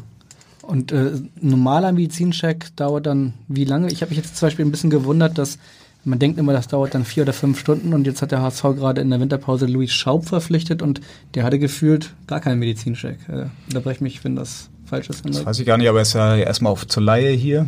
Von daher bin ich mir gar nicht sicher, ob die überhaupt einen Medizincheck dann machen müssen oder ob der nicht vorher dann schon ich glaube, das ist, da kann ich jetzt, da, mhm. da kann ich jetzt nichts zu sagen. Bei uns war es so, wir hatten ganz klares, ähm, ganz klare Strategie, was wir uns angeguckt haben. Wir haben MRT-Untersuchungen gemacht, wir haben körperliche Untersuchungen gemacht, wir haben die Leistungsdiagnostik, also den Fitnesscheck gemacht, weil das natürlich auch wichtig für die Trainingseinstufung des Spielers war. Und wir haben natürlich individuell geguckt, wo hat der Verletzungen und wenn der immer wieder rechte Sprunggelenk hatte, hatten wir uns das rechte Sprunggelenk halt genauer angeguckt. Und wenn man den Spieler fragt, wo hast du Probleme, dann gar keine. Ja, das ja unterschiedlich. Es gab welche, die auch sehr offen darüber geredet haben. Und es gab welche, die haben gesagt, die haben gar nichts. Und dann hast du dich dann erschrocken, als du dann die MRT-Bilder der Knie gesehen hast zum Beispiel. Aber die macht ihr dann jedes Mal? So zum Beispiel gerade die Knie, die guckt man sich dann ja schon nochmal an alle. Also bei uns, bei mir damals war es so, dass ich bei jedem Tauglichkeitscheck äh, Knie und Sprunggelenke untersucht habe. Was äh, ich mich erinnere, das war jetzt nicht gar nicht in deiner Zeit alles, aber es gab immer wieder Spieler, ähm, die durch den Medizincheck durchgefallen sind und trotzdem verpflichtet worden sind. Ich erinnere mich an, an René Adler, an Valan Berami, an Kyriakos Papadopoulos fragt man sich, wie kann das sein? Weil der Arzt nicht das letzte Wort hat oder? Ah, das ähm, meistens ist es ja, wie ich eben schon gesagt habe, so, dass alles schon fertig ist und der Spieler sitzt vor dir und eigentlich erwarten alle, dass du einen Haken machst. Und dann hast du mal einen Spieler, und das ist mir auch gewesen, das war auch meine Feuertaufe. Da kommt ein Spieler, der auf dem Markt ist, den will der Sportchef und der Trainer unbedingt haben, also um jeden Preis und alles ist fertig und du sagst nein. Der ist nicht fit. Und das war bei mir in einem Fall auch so, wo ich sagen muss, ich kann den, der ist nicht tauglich. Und, ähm, Darfst du sagen, wer das gewesen ist? Oder ist das ärztliche Schweigepflicht?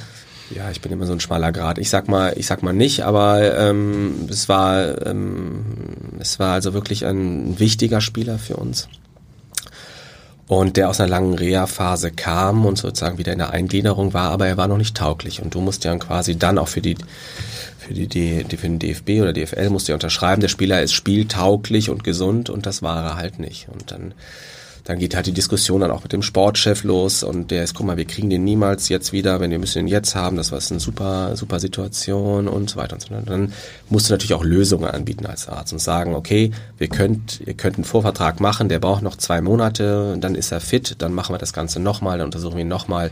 Aber wer übernimmt die Verantwortung dann als letzter? Ist, bist du als Arzt für die, für die Fitness? Wenn du sagst, oder, oder ihr müsst euch, müsst euch ja quasi einigen, ob der jetzt fit ist oder nicht. Und ist dann der Sportchef derjenige, der sagt, der Arzt hat uns informiert und wir nehmen den jetzt, auch obwohl der Knieprobleme hat, Sprunggelenksprobleme. Ja, bei mir war es damals so, ich habe ähm, hab mein Statement zu dem Spieler gegeben und habe gesagt, so und so sieht das aus, der ist aktuell nicht fit und denn der wird fit der macht alles richtig gerade, aber es dauert noch und ich kann das jetzt nicht freigeben. Und dann haben, haben wir das damals vom Aufsichtsrat und im Präsidium besprochen, ganz offen diskutiert. Meine Meinung war dann, und dann liegt die Verantwortung ja im Grunde genommen beim Sportchef, beim Sportchef und dem Aufsichtsrat damals bei uns noch, ähm, der dann sagt, wir nehmen ihn trotzdem. Dann ist also mein Job ist ja nur sozusagen zu sehen, wo hat der Probleme. Also du hast einen gesunden Spieler, vermeintlich gesund, und ich sage dann, nee, der ist nicht gesund. Dann kann A, der Sportchef nochmal nachverhandeln oder er kann sagen, er will den Spieler nicht haben. Der Spieler war auch nicht böse auf dich, dass du sozusagen quasi die Wahrheit gesagt hast, nämlich ist noch nicht fit? Nein, ich glaube böse nicht. Begeistert ist vielleicht äh, wäre jetzt übertrieben, aber böse nicht. Aber das ist natürlich mein Job. Also mhm. da du musst mit dem Spieler zwar gut sein, aber du bist ja in der Verantwortung, ja das Beste für den Verein dann ja auch mhm. in dem Augenblick zu tun. Es geht ja auch um viel Geld und und auch Kaderplanung und so. Da geht man wahrscheinlich auch als Verein dann bewusst ein Risiko ein, wenn man jetzt einen Papadopoulos verpflichtet, wo man eigentlich schon die Vorgeschichte kennt. Man weiß, er hat äh, kaputte Knie, eine kaputte Schulter er ist dann irgendwie spielfähig, aber man weiß natürlich, perspektivisch äh, wird das schwierig und man macht es dann wahrscheinlich trotzdem einfach. Du, das ist ja manchmal ein Abwägen, wenn du das einplanst. Ähm, du hast, du kaufst einen verletzungsanfälligen Spieler, dann besetzt du die Position dann auch doppelt. Also war in unserem Fall auch so. Der, dieser Spieler hatte ein super Backup. Also wir waren überdurchschnittlich gut besetzt auf der Position, weil wir wussten halt, gegebenenfalls fällt der halt aus. Ne? In, jetzt, die Spieler sind dann irgendwann verpflichtet und ähm, spielen und haben dann ihre Wehwehchen. Wie wichtig sind Schmerzmittel? Das ist ja ein, ein großes Thema. Ähm, wie stehst du zu Schmerzmitteln und, und welche Rolle spielen Schmerzmittel im Fußball? Also das, wir hatten damals ja den Fall Klasnitsch und ähm, ohne den jetzt weiter im Detail zu erläutern, ging es ja da um, um Schmerzmittelgabe und die Problematiken der Nebenwirkung von Schmerzmitteln. Das heißt, eigentlich sind wir alle sensibilisiert, alle Mannschaftsärzte der Bundesliga. Das Problem ist eher die Schmerzmittelgabe bei den Spielern und diesen die Nebengabe mal eben zu Hause ein Ibuprofen oder eine, eine Paracetamol oder Diclofenac, was weiß ich, ähm, zu nehmen, ohne die Kontrolle ähm, der Mannschaftsärzte. Deswegen hatten wir eingeführt, alle Medikamente, die genommen werden, wurden auch zu Hause mussten angegeben werden, so dass wir einen Überblick hatten, was kriegt er eigentlich an Schmerzmitteln. Kurz mal Fall Klasnitsch, ähm, das ist ja bekannt, er hat eine neue Niere. Ging es jetzt darum oder hat er eine andere Verletzung? Nee, das war, das war, das war mhm. genau die Geschichte. Ähm, und äh, im Grunde genommen, die Spieler, die ich damals betreut habe, die haben sich sehr dran gehalten. Die mit Schmerzmittel wurden halt rausgegeben, so wie sie ähm, wie sie sinnvoll waren. Es gibt sicherlich welche, die anderes, die auch gewöhnt waren, hohe Schmerzmittel zu nehmen. Die haben wir natürlich dann engmaschig kontrolliert, um zu gucken, dass da keine Nebenwirkungen auftreten. Das ist schon ein im Fußball ein Thema, Schmerzmittel. Also das ist durchaus, da muss der Mannschaftsarzt auch in die Verantwortung gehen und es kontrollieren und die Spieler da auch aufklären. Das ist mit Jüngeren einfacher als mit Älteren aber die Älteren sind viel gewohnt, haben auch viel gesehen an, an Mannschaftsärzten und an medizinischen Abteilungen, aber im Grunde genommen für uns in der Verantwortung dann sehr wichtig. Ne? Wobei gerade bei den Älteren, wenn du, wenn du sagst, die Älteren, man liest immer so in den 70er Jahren und so, da wurden Schmerzmittel genommen, als wenn es keinen Morgen geben würde. Ähm, ist schon ein Problem im Fußball, oder? Ja, die, wenn, wenn dir halt was wehtut und du nicht die Leistung bringst, den Druck hast und wir, also ich rede jetzt nicht von den Spielern aus den 70er, 80ern, sondern ich rede von den Spielern, die dann 25 plus sind als die Älteren. Mhm. Ähm, die haben andere, die, die sind zwar auch bewusster und reflektierter teilweise, aber trotzdem muss man die dann auch ähm, an die Hand nehmen. Ne?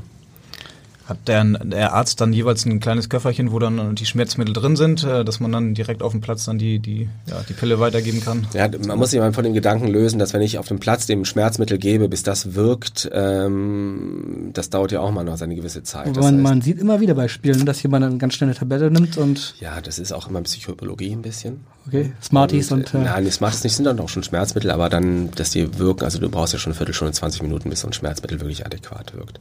Das heißt, das wissen wir und wenn wir welche hatten, wo die gesagt haben, ich brauche was, dann wussten die Spieler auch, die kriegten es, bekamen es dann vor dem mhm. Spiel. Ne? Seid ihr als Ärzte dann auch informiert, wenn jetzt ein Spieler selbst einfach sich jeden, vor jedem Spiel oder vor jedem Training nochmal eine Aspirin oder eine Ibo reinschmeißt? Ja, zum Beispiel Aspirin ist natürlich eine Katastrophe, weil Blutverdünnung, ne, der kriegt Blutergüsse, die sich gewaschen haben. Also ja, die, die Ansage ist ganz klar, jede Einnahme von Medikamenten musste uns gemeldet werden, auch wegen Doping. Ja, du stehst ja Klar. dann auch in der Dopingprobe mhm. mit, dem, mit dem Spieler und dann kommt raus, ähm, der hat ein Medikament im Blut oder im Urin, ähm, was du nicht kennst oder was du nicht verordnet hast. Also eigentlich, das ist dann sozusagen das zwingend die Zusammenarbeit zwischen Spieler und, und Mannschaft. Die Grenze zwischen Schmerzmittel und Doping ist ja ohnehin äh, sehr, sehr, sehr, sehr knapp. Ähm, wie kann es sein, fragt man sich, dass in der Milliardenbranche Fußball quasi Doping gar keine Rolle spielt. Also es gibt so wenig äh, nachweisbare Dopingfälle, dass man natürlich trotzdem irgendwie denkt, wow, Gibt es da kein Doping oder sind die einfach cleverer, um das zu verschleiern?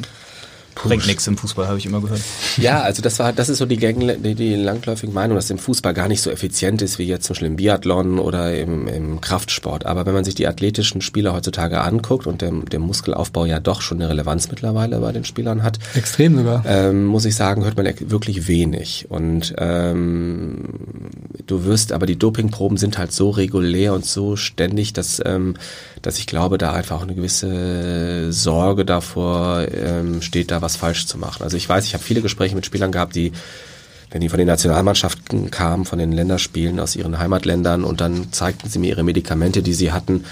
Ähm, da muss, da war schon eine Sorge und eine, so ein bisschen so eine, so ein Bewusstsein dafür da, was Doping angeht. Deswegen, also ich kann von den Spielern, die ich betreut habe, ist mir nie was, nie was aufgefallen. Nie einen Verdachtmoment Nein. gehabt. Wirklich nicht.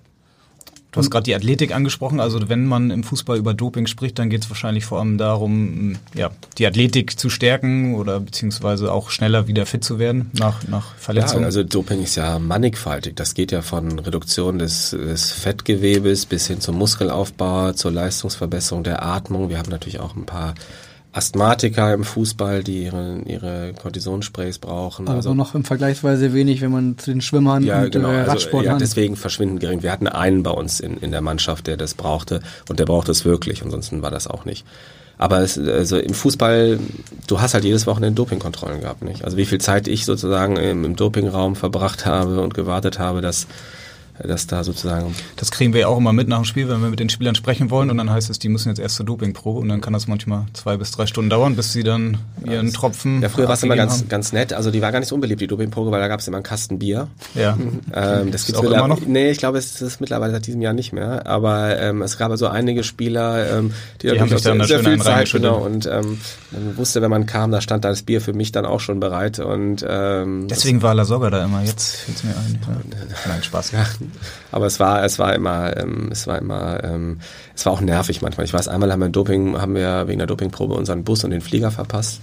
Ähm, weil es ging einfach nicht. Und, ähm, ich habe mal drei Stunden auf Ivo Ilicevic gewartet. Das so, so, ich auch nicht vergessen. Ja, so, solche das war in Bremen, halt. ne? Oder, oder? Genau.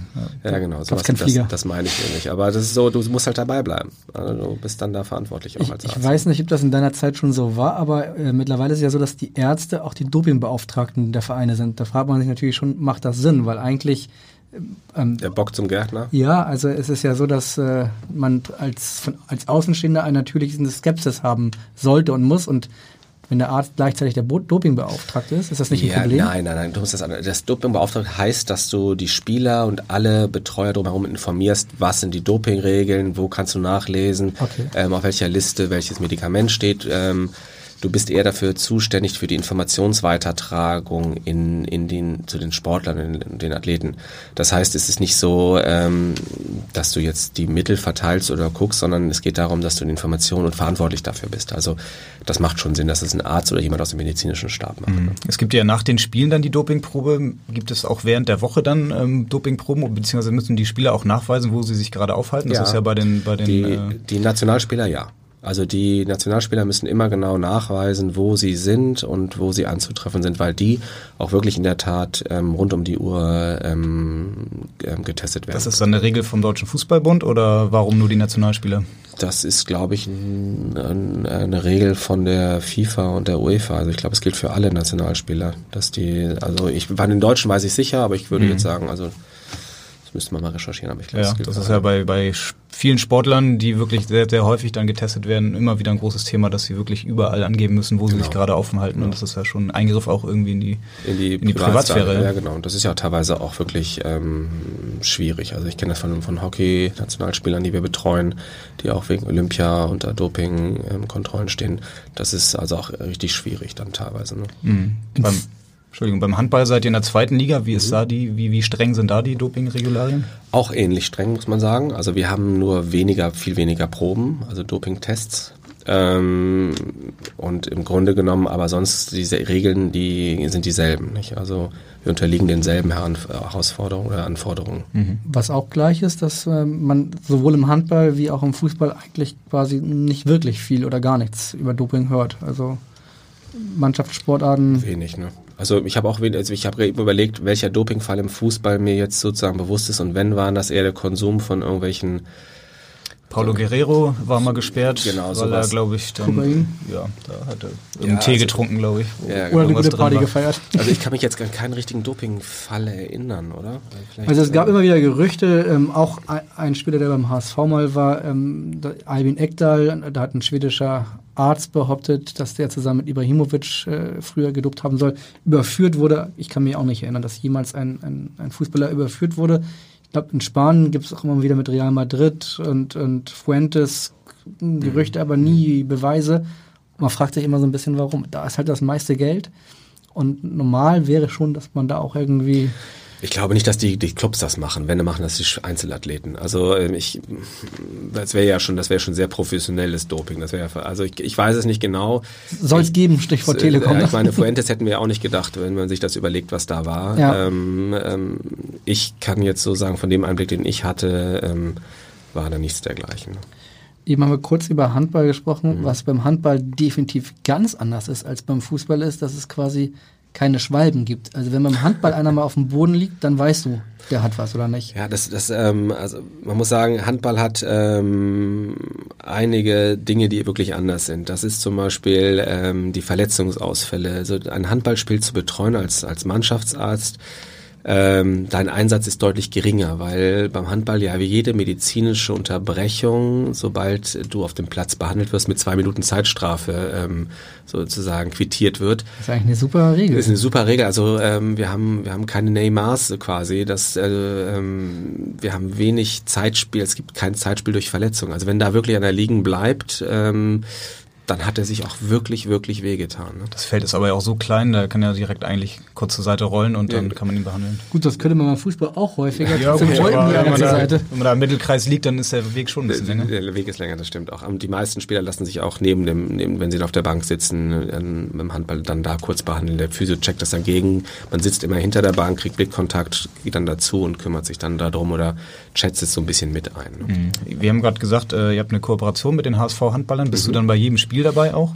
Ich mache das mit zwei Kollegen von Mhm. mir zusammen, also zu dritt. Auch eine, eine, eine Folge der Erfahrung beim HSV, dass man solche Verantwortung durchaus auch auf guten mehreren Schultern teilen kann. Und wir sind bei jedem Spiel da. Es ist immer, es darf ein Handballspiel auch nicht angepfiffen werden, wenn der Mannschaftsarzt nicht da ist. Also es ist ähm, vorgeschrieben, dass ein Arzt in der Halle ist. Aus dem Bereich Handball haben wir natürlich auch eine Frage an dich. Moin Philipp, hier ist Stefan Schröder vom Handballsportverein Hamburg.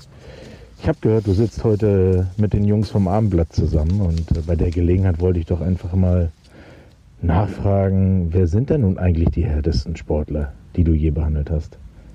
Sind es die Fußballer oder eher doch die Handballer? Oder vielleicht sogar die Basketballer? Ich bin gespannt auf deine Antwort. Stefan Schröder, ehemaliger HSV-Handball-Legende, kann man fast sagen, und jetzt äh, seit Sommer Auch noch Nachwuchskoordinator. amtierende Legende. ja, stimmt. Oh, das ist eine Frage, auf die kann ich nicht antworten. Das, Aber er will, ähm, glaube ich, genau eine Antwort er, hören, Er will oder? eine Antwort hören. Ich glaube, die härtesten, die härtesten Sportler, die ich in der Tat momentan sehe, sind Reiter. Das ist jetzt eine überraschende Antwort. Eine überraschende Antwort, aber die, die muss ich ehrlicherweise sagen, weil die wirklich ähm, mit unglaublichen Dingen kommen. Ähm, Die Reiter oder die Pferde? Nee, die, Pferde, sind- die Pferde sind gut versorgt, die Reiter sind immer ein Problem, aber Spaß beiseite. Also man kann es nicht vergleichen. Ich glaube, der Fußballsport ist ein anderer Sport als der Handball. Der, der Kontakt, also die Verletzungen im Fußballsport sind schon anderer Natur und ähm, wenn man sich Handball, Handball ist ein sehr körperbetonter Sport, ähm, wo auch wirklich viel, Jungs viel einstecken, wo man auch wirklich überrascht ist. Ähm, aber das ist bei den Fußballern im Grunde genommen auch so. Also nach dem Spiel in der Fußballkabine und nach dem Spiel in der Handballkabine, man sieht Blessuren, man sieht Sachen, wo man sagt Respekt und ähm, ich könnte jetzt gar nicht sagen, wer da jetzt der härtere Sport ist. Mhm. Was ist denn so die klassische Fußballverletzung bzw. die klassische Handballverletzung? Kann man da differenzieren? Naja, du hast in, äh, im Fußball hast du halt Prellungen en masse an den unteren Extremitäten, während beim Handball du halt ähm, Verletzungen im Schulterbereich hast und die unteren, die Verletzungen im Sprunggelenk ja meistens durch den Sprung und die Landung kommen, Mhm. während beim Fußball du natürlich durch das durch das Grätschen oder den Gegenspieler ähm, deine Verletzung sammelst, nicht? Mhm. Also ähm, so groß unterscheidet, die Statistiken sagen sicherlich auch andere, aber so vom ersten Eindruck her muss man sagen, dass ähm, die Handballer öfter, wir haben mehr Handballverletzungen als Fußballverletzungen, wenn ich es jetzt vergleiche, zum Beispiel Eintracht Norderstedt und die Handballer in der Saison, wenn man so vergleicht, sind die Handballer öfter verletzt oder haben öfter kleinere Verletzungen als, als bei Mhm. den Beim Fußball ist es dann wahrscheinlich häufiger der Muskelfaserriss durch die langen Sprints dann auch. Genau, wir haben muskuläre Verletzungen im Fußball viel, viel häufiger als im Handball. Also. Was ich mich immer bei den Fußballern gefragt habe, ist, äh, wenn da einer liegt und äh, 90. Minute, ob es da irgendwie eine geheime Absprache mit dem Doc gibt. Und äh, normalerweise würde ich dir jetzt diese Frage stellen, aber natürlich haben wir jemand, der diese Frage für mich stellt. Philipp, mein Lieber, ich habe gehört, du bist zu Gast beim Abendblatt für den Podcast. Ähm, ja, ich sitze gerade schön in Arosa in den Bergen und lasse es mir gut gehen und habe gedacht, wenn du schon mal da bist, dann äh, stelle ich dir auch eine Frage und zwar lautet die, kannst du dich noch erinnern, was unser Zeichen war, wenn ich gefault wurde? Mladen Petric, äh, Sturmlegende vom HSV. Oh ja, Mladen. Ähm, Mladen ist echt, äh, dass ich das jetzt sagen darf. Eigentlich habe ich. Er hat die, er hat die, ja, die Frage. Ja, es war ein Deal zwischen uns, dass das natürlich niemand erfährt, aber wir hatten in der Tat ein Geheimzeichen und ähm, es war so, dass wenn wir irgendwie auf Zeit, also da sieht man, wie die medizinische Abteilung doch eingreift in Spielverläufe. Das hatte ich auch mit anderen Spielern, aber mit Mladen besonders. Und Mladen war einfach auch ein Fuchs. Ähm, wenn er, wenn ein Foul eine Foul-Situation war und er hatte nichts, wollte aber, dass wir mit auf dem Platz und Zeit spielen, die, die eine Rolle spielen hätte können, ähm, dann gab es ein dreimaliges Klopfen mit seiner rechten Hand. Also ein, Schmerz, ein au, schmerzhaftes au, au, au, au. Und dann wusste ich, er hat nichts. Wir werden alle Videoarchive ja, ja, ja, ich weiß, ich weiß, aber das war ganz lustig. Und was im Laden ist auch wirklich, ähm, so ein Spieler habe ich auch selten erlebt. Also auch äh, das Interesse für seinen Körper, das medizinische, der hat alle seine seine MRT-Bilder kategorisiert, kategorisiert auf seinem Rechner. Ähm, er hat sich wirklich immer informiert. Also ich habe manchmal auch Spaß gesagt, eigentlich könnte er bei mir sofort anfangen, weil er wirklich auch über die Verletzungen sehr sehr viel weiß und und auch sich immer schlau gemacht hatte. Auch sehr angenehm dann mit ihm Therapiekonzepte zu besprechen, weil er immer gute Ideen noch zusätzlich hatte und ähm, ich habe ihn dann ja noch in England und in, in Griechenland ein bisschen mitbetreut und ähm, das war schon spannend, muss man sagen. Der hat ja seine Karriere beendet. Wenn er jetzt äh, mal einen Stupfen hat, ruft er dann auch an und sagt, Philipp, äh, hier, ich, äh, was ist da los und so, kannst du mir einen Tipp geben oder wirst du davon verschont? Also vom Schlupfen werde ich Gott sei Dank verschont, ähm, aber, aber er ähm, ruft doch öfter an, ähm, mit auch für, für Kollegen oder Freunde, die irgendwas haben und ähm, wir tauschen uns dann aus. Meistens hat er schon Therapievorschläge, will dann nur von mir nur hören, ob das okay ist oder ob er den anderen damit umbringt und ähm, nein, also wir haben schon einen regen Kontaktaustausch. Ist das euch mal passiert, dass er dann sich wirklich verletzt hat und du dachtest, der hat jetzt gerade dreimal auf den Rasen geklopft und... Nee. Das nein. nicht. Das hat er so ich, kam ja, ich kam ja sowieso bei ihm immer an und ähm, nein, nein, das war schon, ähm, das war schon, also eher passiert, dass ich ankam und er hatte nichts, weil er vergessen hatte zu klopfen. Ist es denn vielleicht mal passiert, dass ihr eine Verletzung falsch eingeschätzt habt oder gedacht habt, das ist nichts und am Ende war es dann doch eine schwere Verletzung? Passiert eine, das schwer, eine schwere Gott sei Dank nicht, mhm. aber natürlich passiert das jedem Arzt. Also, ähm, dass du mal eine Sache anders einschätzt und sie dann länger dauert oder dass du sie schwerer einschätzt und sie nicht so dramatisch ist, das passiert immer. Dann äh, wollen wir mal versuchen, ob du vielleicht den, ah, das ist ein bisschen übertrieben gesagt, den aktuellen Mannschaftsärzten helfen kannst, aber ich will mal gerne einmal ganz kurz, vielleicht, der HSV hat ein großes Lazarett im Moment, einmal die Spieler durchgehen, ähm, was du aus der von so Ferne sagst, was die Spieler vielleicht noch machen könnten. Mir fällt als erstes Aaron Hunt an, der hat zwar aktuell einen Bänderriss, das ist aber nicht das große Problem. Über den Bänderriss haben wir jetzt schon viel gesprochen. Der hat vor Dingen immer ganz viele Muskelverletzungen. So viele Muskelverletzungen, dass man fragt, was ist da los? Ähm, ja, was ist da los? Kannst du einen Tipp geben?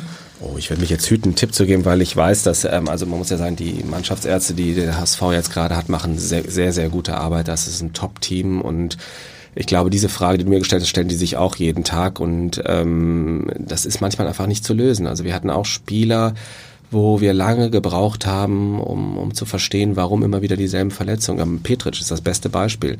Als Mladen dann äh, die richtige Rückenstabilisierung bekommen hat und trainiert hat und sein Stabi-Programm gemacht hat, hat er keine Verletzung mehr gehabt. Aber bis man auf die Idee kam, da an dieser Stelle zu gucken, das sind das sind Sachen, die, ähm, die sind schwierig, auch im ganzen Zusammenschau der, der Befunde manchmal festzustellen. Also ich werde ich werd zu Aaron Hunt jetzt ähm, meinem Kollegen keinen Tipp geben können, weil ich glaube, er ist da schon der genau der Richtige für, er wird das schon lösen. Es gibt ja Spieler, die sind quasi nie verletzt. Mhm. Lewandowski fällt mir ein, gut, der war jetzt gerade zwar auch mal mhm. äh, auf dem OP-Tisch. Mhm. Cristiano Ronaldo ist eigentlich auch nie verletzt. Bei denen weiß man immer, die trainieren auch nebenbei noch unglaublich viel und machen ganz viel für ihren Körper würde man jetzt vielleicht im Gegenzug denken, es gibt dann viele Spieler, die oft verletzt sind, die vielleicht da ein bisschen zu wenig machen. Ja, das ist ein Riesenproblem. Man da muss eine Sache, wir sind zwar sehr professionell in vielen Dingen im, im Bundesliga-Fußball, aber viele Dinge sind auch sehr, sehr amateurhaft. Und wir hatten damals Spieler zum Beispiel, die ähm, da kam ich in die, in die Wohnung, man hat die Spieler ja teilweise auch dann zu Hause besucht und behandelt und so, und dann standen halt 30 Pizzakartons rum. In der Wohnung. Das ist schlecht. Ja, das ist schlecht. Und dann fällt dir natürlich dann schon direkt an, okay, das wusste ich nicht und wir haben da keine Kontrolle drüber gehabt und natürlich der war öfter verletzt und dann haben wir die Ernährung umgestellt und das Problem war durch deutlich reduziert, nicht? Also das sind, du, du darfst nicht immer erwarten, dass das alles, dass die das können. Das sind junge Spieler, 17, 18 Jahre, den musst du natürlich, die musst du überall an die Hand nehmen und das ist auch was die, was die adäquate Ernährung angeht und das war das der richtige Umgang mit seinem, mit dem, dem Körper. Mhm, gerade in der Ernährung oder im Ernährungsverhalten Verhalten hat sich da auch sehr viel verändert, ne? dass die Spieler ein ja. viel größeres Bewusstsein dafür bekommen. Und, ja, aber unterschiedlich. Da du darfst, das, das ist auch wieder inhomogen. Du hast die Spieler, die total viel wissen, die sich erkundigen, wo das Umfeld da auch drum, sich drum kümmert. Und du hast die Spieler, die haben es noch nie gehört.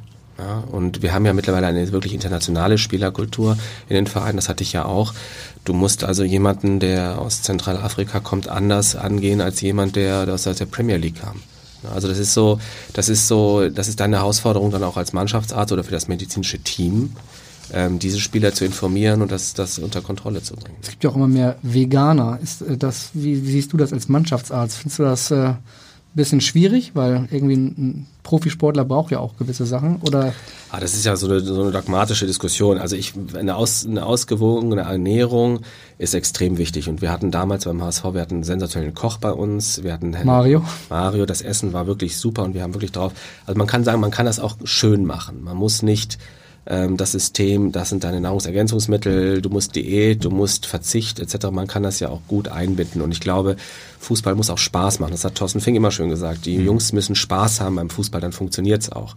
Und ich glaube, da ist was dran. Mhm. Ich war gestern in Basel und äh, da hatten wir dann den Einblick in das Sportlerbuffet, was dann im Kabinentrakt da gereicht wird. Und da konnte man beobachten, dass es dann auch durchaus Pommes und Schnitzel da Ach, auf den ehrlich? Tellern gab. Ja. Pommes und Vielleicht Schnitzel. war das das Schweizer Buffet, ja. aber äh, wäre jetzt wahrscheinlich die klassische Sportlernahrung, aber natürlich auch ein, ein Fußballprofi hat natürlich mal richtig Bock an Pommes, Schnitzel. Und, natürlich. Äh, und du darfst auch nicht vergessen, wir reden über ganz normale Jugendliche ja auch teilweise. Also junge Erwachsene, und ja, Disziplin gehört dazu. Und ich glaube auch, du hast bei mit Cristiano Ronaldo und Ibrahimovic auch zwei natürlich aus Vorzeigeathleten jetzt genannt. Und sicherlich hängt das mit der Einstellung, dem Training, der Ernährung und auch der Körperpflege und der Regeneration auch, das sind alles Faktoren, die eine Rolle spielen. Ne? Stichwort Basel. Wir haben jetzt extrem viel über äh, Verletzte und Verletzungen gesprochen. Jetzt mal ganz kurz vielleicht zu den Gesunden. Ähm, mich würde interessieren, Henrik, du warst gestern in Basel. Wie war dein Eindruck von den Gesunden, die da gestern 2-0 gewonnen haben, eine Woche Vorbereitung in Portugal? Erstaunlich gut auf jeden Fall. Also ich hatte eher das Gefühl, dass Basel noch sehr müde Beine hatte. Vielleicht lag es aber auch daran, dass der HSV einfach sehr gut gespielt hat. Also die wirkten richtig frisch und der Ball lief gut. Ähm, ja, das sah, sah gut aus. Also für die Rückrunde kann man positiv und optimistisch sein? Ja, wenn die Verletzungen dann gering bleiben, denke ich mal. Ne? Also jetzt gerade heute noch bekannt gegeben, Jairo, auch ein Muskelfaserriss, Martin Haneke auch schon eingehabt, also im Trainingslager jetzt noch zwei Muskelverletzungen dazugekommen. Das ist dann schon ähm, ärgerlich. Zwei Langzeitverletzten, Jamra, Wagnermann kommen dann ja irgendwann im März wieder. Pollersbeck hat den Bänderriss und äh, ja, dabei bleibt es dann hoffentlich. Bist du immer noch, äh, auch wenn du nicht mehr der Mannschaftsarzt bist, äh, ab und an mal im Volkspark und verfolgst das Ganze intensiv oder hast da ein bisschen die, die Nähe verloren? Nein, ich glaube, ähm, die Begeisterung für diesen Verein, die wird immer da sein, weil ich glaube, wenn man ähm, die Chance hatte, in die, wirklich im innersten Circle zu sein, in der Kabine, an den Spielern, dieses, dieses Gefühl, durch den Kabinengang in das Stadion samstags zu kommen und die Nackenhaare stehen dann manchmal auch, stellen sich dann auch auf, weil das ist ein, ein wunderschönes Gefühl und ähm, auf dieser Bank zu sitzen und diese Atmosphäre. Also ich kenne, ich habe alle Stadien der Bundesliga gesehen und es gibt wenige, die eine vergleichbare Atmosphäre haben wie wir. Und äh, man muss ehrlicherweise sagen, ähm, alleine dafür lohnt sich manchmal auch ins Stadion zu kommen. Und natürlich gehe ich gerne noch. In elf Tagen geht es hier wieder los mit dem ersten Heimspiel dann gegen Nürnberg. Äh, Dieter Hecking ist dann wieder im Fokus und äh, wir haben ihn ja im Trainingslager begleitet. Gestern in Basel 2-0 gewonnen und da gab es eine Auffälligkeit, die er dann hinterher auch erklärt hat. Und äh, da können wir noch mal kurz reinhören, was er zu seinem Spielsystem gesagt hatte. Ja, weil wir werden es ähnlich angehen müssen. Ja, wir werden den Gegner auch viel mehr den Ball lassen. Ja, weil äh, es gibt wenige Mannschaften in der zweiten Liga, die mit dem Ball was anfangen können. Und warum sollen wir immer die Wilden spielen, die vorne draufgehen und dann selber äh, dann äh, unter Druck geraten, weil dann vielleicht ein Konter mal reicht. Also von daher, äh, ich denke schon, dass unser Plan für die Rückrunde durchaus ein anderer werden wird als in der Vorrunde. Ja, haben auch heute alle drüber berichtet. Ich weiß nicht, ob du es gelesen hast. Ist vielleicht auch aus medizinischer Sicht dann mal interessant, was so, so ein Systemwechsel ähm, vielleicht auch auf die, auf die körperliche Fitness ähm, für einen Einfluss hat. Also der Herr Ging hat angekündigt, sie wollen jetzt nicht mehr so dominant Fußball spielen, nicht mehr so viel Ballbesitz haben, sondern dann auch mal den Gegner den Ball überlassen, dann den vielleicht mal jagen, zu Fehlern zwingen. Und ist ja schon ein anderes Spiel dann. Und äh, bin gespannt, wie das dann in der Rückrunde aussehen wird. Ähm, ich weiß nicht, wie siehst du das? Hat so, so, so Taktik zum Beispiel auch Einfluss auf ähm, medizinische Aspekte? Ja, unbedingt. Also man, das ist auch immer das, das Thema, ist es sozusagen die Trainingsbelastung, die Spielart und Verletzungen sind, Verletzung macht ja nicht der Mannschaftsarzt oder die Physios. Verletzungen passieren und man muss gucken, ist es, weil die Spieler schlecht vorbereitet sind, weil die, weil die ähm, Präventionen nicht greifen oder weil man eine Umstellung hat im System, in der, im Anspruch, in der Belastung zweimal pro Tag Training jeden Tag oder nur einmal am Tag ähm, intensives Spiel oder eher abwartendes Spiel, das machen Unterschiede. Und mhm. meine Muskelverletzungen sind ein guter Indikator dafür, wie gut sind die vorbereitet, wie intensiv sind die Trainingseinheiten, ist die, ist die Trainingssteuerung, greift die, weil normalerweise war es ja immer so, oder sollte so sein, dass der Trainer durchaus mit der medizinischen Abteilung ähm, in, in Rücksprache bleibt, was Intensitäten angeht. Wir haben ja Tools, mit denen wir messen können, wie kaputt sind die Spieler, wie belastbar sind die individuell. Und ich glaube, was im Fußball auch immer wichtiger wird, ist man die individuelle Spielerbetrachtung bei der Planung von, von Belastungen auch berücksichtigt. Mhm. Dass man nicht sagt, alle machen heute Athletiktraining und alle spielen heute, sondern man pickt sich die raus, die belastbarer sind oder nicht. Und mhm. das fängt beim Handball an. In Norderstedt machen wir das so, das ist halt ein intelligente, intelligenter Umgang mit dem Materialspieler. Ne? Mhm. Äh, Markus Gisdol ist da ein gutes Beispiel. Der hat ja hier vor zwei Jahren ähm, als Trainer gearbeitet. Er hat sehr stark auf aggressives Pressing gesetzt. Also es war schon sehr körperbetont und er hat aber sehr, sehr wenig trainieren lassen. Also da waren die Trainingseinheiten teilweise 40 Minuten lang, was schon sehr wenig ist für einen Tag Training. Also da war diese Trainingssteuerung extrem ähm, auffällig. Ja, das hat Thorsten Fink auch gemacht. Thorsten Fink hat sich dann hat eingeführt, dass wir Tools beim Training hatten, mit denen wir die Belastung der Spieler einschätzen könnten, die psychologische Belastung vor den Spielen. Das war schon sehr fortschrittlich. Also so zu arbeiten, dass Was man, ist das für ein Tool dann? Kannst du das beschreiben? Ja, das waren zum Beispiel ähm, Messungen der Frequenz des Herzens zum Beispiel, die uns über Stress ausgesagt haben oder Schlaf. Wie haben die Spieler geschlafen? Wir haben also so Fragebögen konzipiert, wo wir gucken könnten, fühlt er sich jetzt fit, fühlt er sich nicht fit und haben versucht, ähm, oder es wurde dann versucht, ein bisschen Rücksicht drauf zu nehmen in der Belastung. Hat mal jemand mal ein bisschen rausgenommen und andere mehr stärker eingesetzt und so. Man kann das intelligent steuern. Es ist natürlich ein Riesenaufwand, kostet natürlich auch dementsprechend Zeit und Geld. Ja. Gibt es da Tools, die zum Beispiel schon darauf hinweisen, pass auf, Trainingssteuerung in zwei Tagen, hier gibt es eine Auffälligkeit bei einem Spieler, in zwei Tagen könnte er sich eine Muskelverletzung zuziehen, wenn wir so und da so trainieren? Ja, gibt es. Also die sind ähm, natürlich immer, man muss immer mit dem Spieler, was für ein Spielertyp hat man. Es gibt Spieler, die haben nie Muskelverletzung. Und es gibt Spieler, die haben mit der kleinsten Belastungsänderung, sind die anfällig für eine Zerrung oder für eine Verhärtung. Und ähm, es gibt solche Tools, die man ähm, zusammenschaut zwischen Blutuntersuchungen, Stresstests, ähm, Regenerationsscreening, dass man schon rauskriegen kann, der neigt eher zu einer Verletzung oder der mhm. nicht. Zwei Tage vorher das haben wir natürlich noch nicht. Ne? Ja, klar. Ich habe nur gerade an Jairo gedacht zum Beispiel. Der war letzte Woche im Trainingslager. Ich habe mich dann mal mit ihm unterhalten und er meinte, ah, sein Muskel fühlt sich gerade irgendwie nicht so gut an, aber ist alles okay. Ist nur müde Beine wahrscheinlich. Der HSV wusste das dann auch. Die haben den Muskel auch beobachtet im Laufe der Woche. Dann war das Testspiel gegen, gegen FC Seoul und äh, erste Aktion, erster Sprint, Muskelfaserriss. Da fragt man sich dann ja schon, warum setzt man so einen Spieler dann ein? Aber ähm, ja, die Frage darfst du mir jetzt nicht stellen. Nee, klar, ich habe sie gestern Dieter Hacking gestellt und ähm, die haben diese Überlegung gehabt, aber der Spieler hat selbst gesagt, ja, das geht wahrscheinlich, klar, zwei Wochen vorm ersten Spiel, der will sich dann zeigen und äh, ist dann natürlich für einen Trainer extrem ärgerlich. Ja, da, da hast du auch keine Chance als medizinische Abteilung. Mhm. Also du hast, das ist natürlich mit der Historie, die er hat und wie er zurückkommt, das ist ja echt sensationell. Und man muss natürlich sagen, die Frage, total Schaden im Knie. Ja, genau. Also Doppelter da, Kreuzbandriss. Den muss er natürlich unglaublich gut im Auge haben, den müssen die Physis im Auge haben und eigentlich ist dann genau das, was ich eben auch gesagt habe. Der Spieler sagt, ich kann spielen, ich will spielen. Der Trainer möchte den auch gerne wahrscheinlich einsetzen, mhm. weil er ein wichtiger Spieler ist und du bist dir aber nicht ganz sicher um dann wirklich zu sagen, nein, der spielt noch nicht, das tust du dann auch nicht.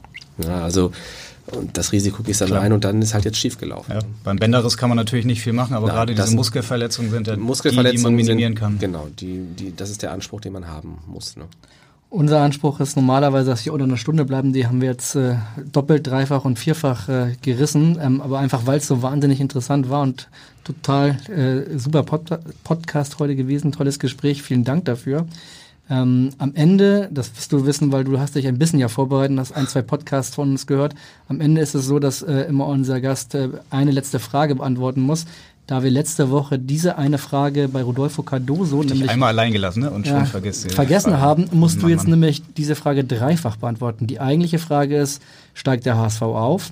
In deinem Fall musst du als zweite Frage noch beantworten, was äh, passiert bei den HSV-Handballern, wo enden die in der Saison? Und dritte Frage, ähm, steigt, steigen die Towers ab oder halten sie die Klasse? Also Frage Nummer eins, steigt der HSV auf? Ja, dies Jahr, glaube ich, steigt er auf. Ganz sicher. Ähm, Ich glaube, die Signale sind ähm, so, dass ähm, es dieses Jahr A sein muss. Zweitens, ähm, Bielefeld wahrscheinlich auch, aber äh, dass die beiden werden aufsteigen, davon bin ich fest von überzeugt. Sehr gut. Frage Nummer zwei, HSV-Handballer, wo enden die? Wir spielen eine super Saison, äh, also muss man echt sagen, erste Zweitligasaison, ähm, etablieren uns im oberen ähm, Mittelfeld. Ähm, ich finde, das ist sensationell. Also wir werden auf keinen Fall, also wir werden genau da bleiben, wo wir jetzt sind, im oberen Mittelfeld und das ist perfekt.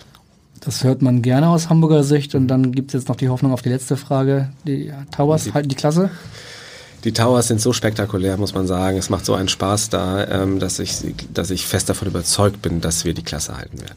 Das ist ein sehr, sehr guter Ausblick. Ja, schöner Ausblick auf den Sommer und ähm, ja, für uns bleibt noch der Ausblick auf die kommende Woche, denn dann haben wir auch wieder einen sehr ja, spannenden Gast, einen richtig spannenden Gast, einen Blockbuster kann man fast sagen, nämlich dann kommt Dieter Hecking, der Trainer, HSV-Trainer, zu uns, der ehemalige Nürnberg-Trainer vor dem Spiel gegen Nürnberg, vor dem ersten Heimspiel des Jahres. Also ja, guter Auftakt, würde ich sagen. Sehr guter Auftakt. Der wird dann, das muss man hier an dieser Stelle vielleicht einmal schon mal sagen, ein Ticken später nicht wie sonst immer montags 16 Uhr, sondern wahrscheinlich, ich weiß es noch nicht genau, aber 20 Uhr, 21 Uhr sollte der Podcast dann online stehen. Und da bleibt uns jetzt eigentlich nur noch uns zu bedanken bei Philipp Catalalen. Muchas gracias. De nada, de nada. Und in Hamburg sagt man Tschüss. Das heißt bei uns auf Wiederhören. Tschüss. Tschüss. Weitere Podcasts vom Hamburger Abendblatt finden Sie auf abendblatt.de slash podcast.